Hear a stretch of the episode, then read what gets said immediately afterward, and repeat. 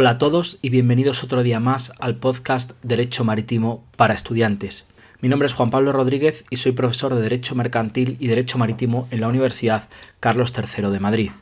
En este capítulo número 17 hablaremos sobre un tema que está cogiendo cierta relevancia últimamente en el derecho marítimo, como es el estudio de los llamados buques autónomos.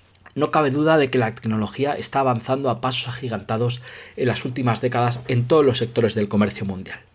Y la industria marítima no es ajena a este acontecimiento.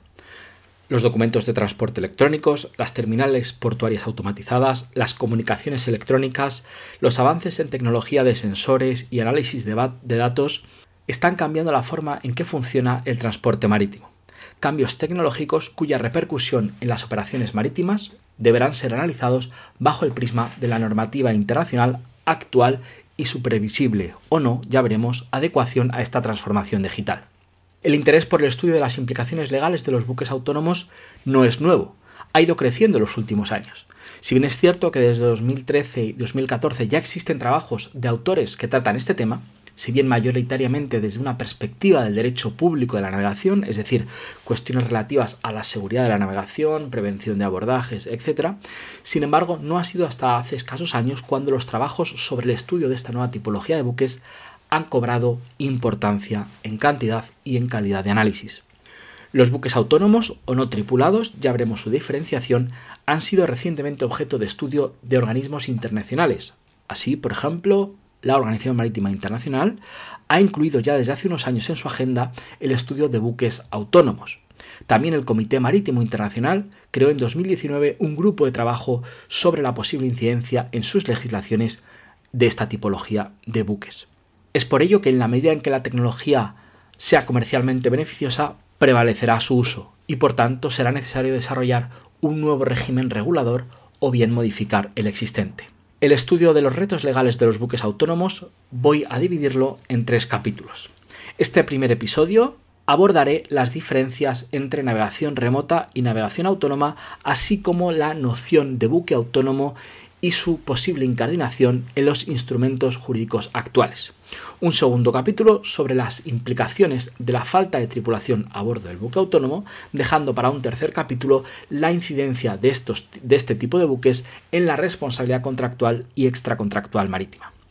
Vamos a ver en primer lugar qué es esto de la navegación remota y navegación autónoma. Los buques no tripulados se pueden utilizar para una variedad infinita de propósitos.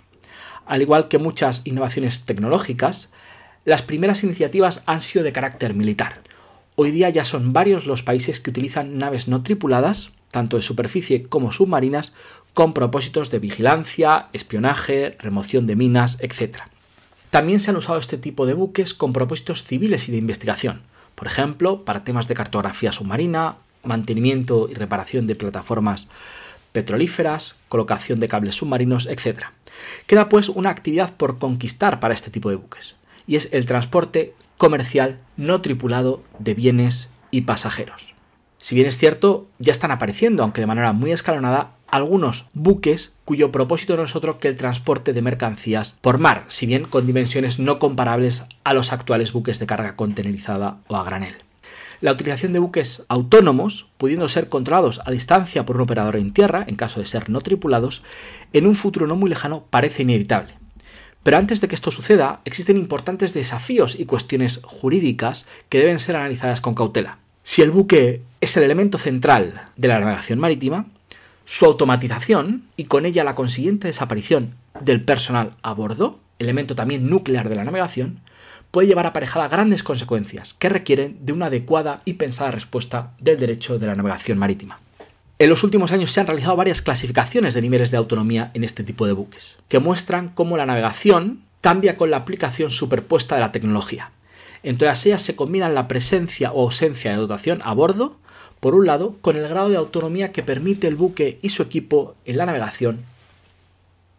La denominación genérica de buque no tripulado nos remite a la manera en que éste puede ser controlado, ya sea remotamente, es decir, por medio de un controlador en tierra que ejerce el mando o control desde la distancia, o bien de forma autónoma, es decir, el buque, sin ninguna interacción humana a bordo desde tierra, se guiará por medio de posicionamiento GPS y estará equipado de cámaras de alta resolución, radares, sensores LiDAR y sistemas avanzados de comunicación por satélite que le permitirán analizar el entorno de tal manera que pueda decidir de manera autónoma por sí mismo el rumbo, velocidad y demás parámetros técnicos para cumplir así con su ruta programada.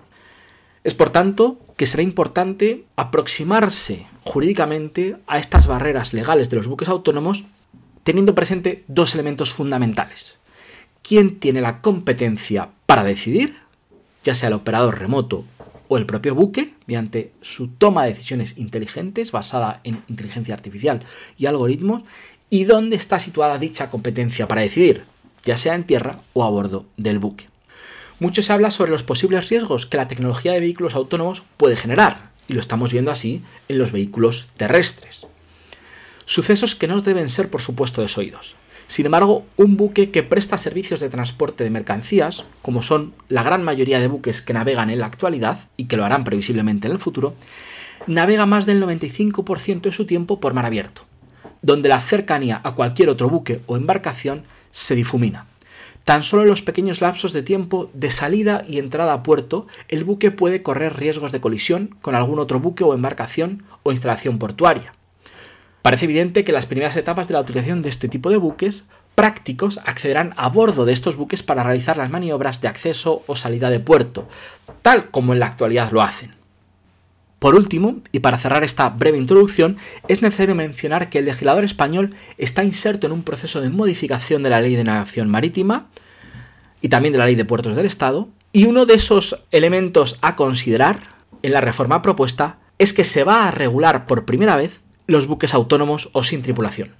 Se pretende introducir un artículo dedicado a este tipo de buques, lo que responde al hecho, como la exposición de motivos refleja, que esta nueva forma de navegación de buques ha puesto ya en marcha grupos de estudio, principalmente en el seno de organizaciones internacionales, para abordar las reformas de los convenios que procedan para completar esta realidad. Como ya hemos adelantado, son varios los problemas que hay que considerar.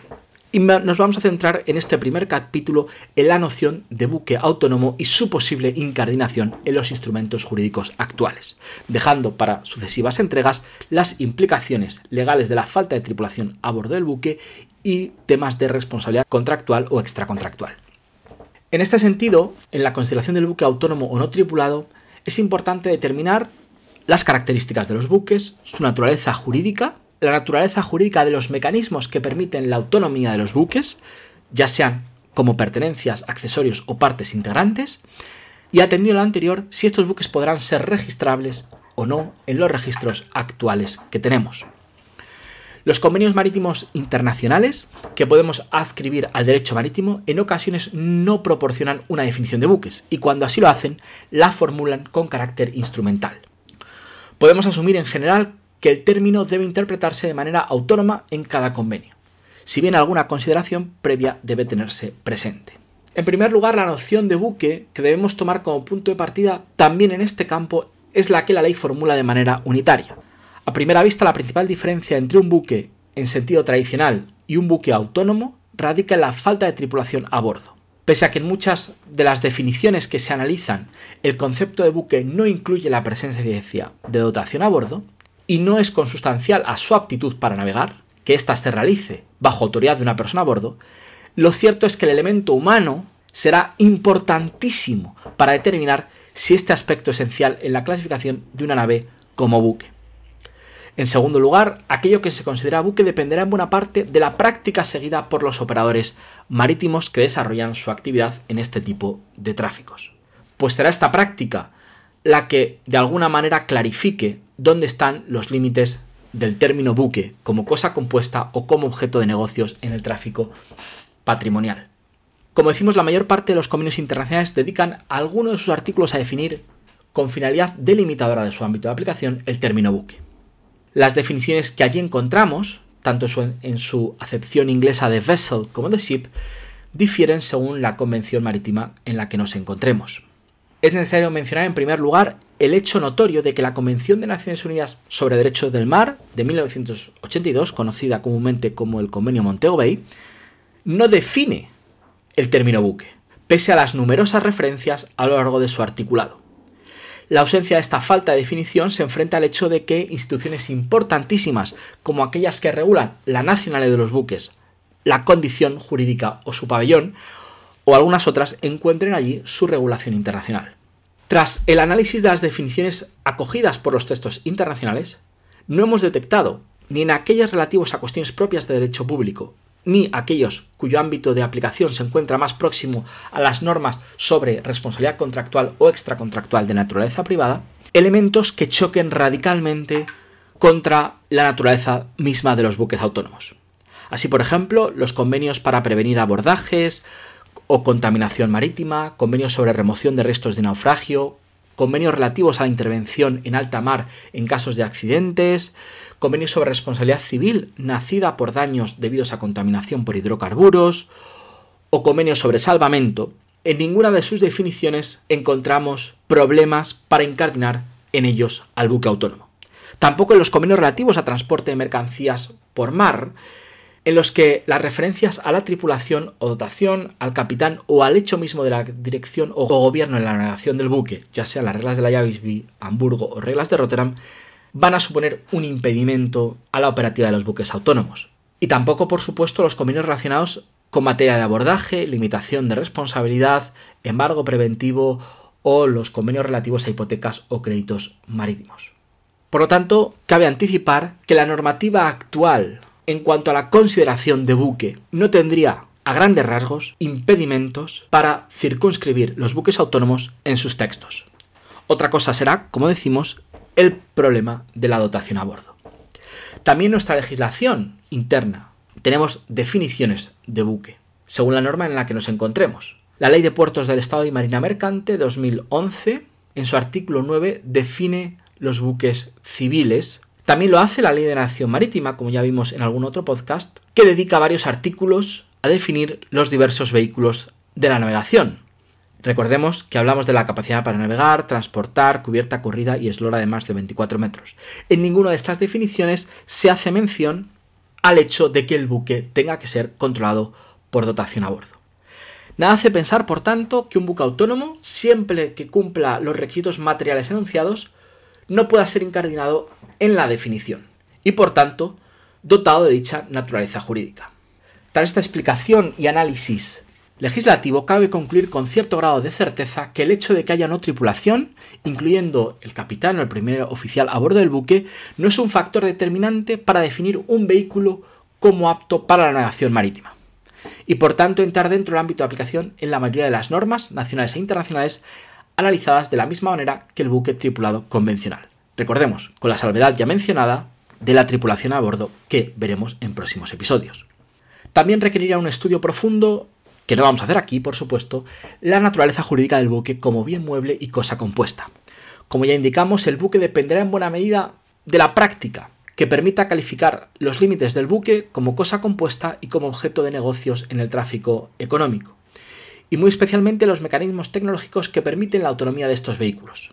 No hay motivo para que la naturaleza del buque como bien mueble, individualizable y registrable sufra alteraciones en los nuevos buques, que mantendrán así tales caracteres y su vida registral. En este sentido, una última instancia a considerar es su registro. El sistema dual de registro de buques en nuestro país requiere que cualquier buque o embarcación se inscriba tanto en el registro de bienes muebles como el registro de buques y empresas navieras, denominado comúnmente como registro de matrícula.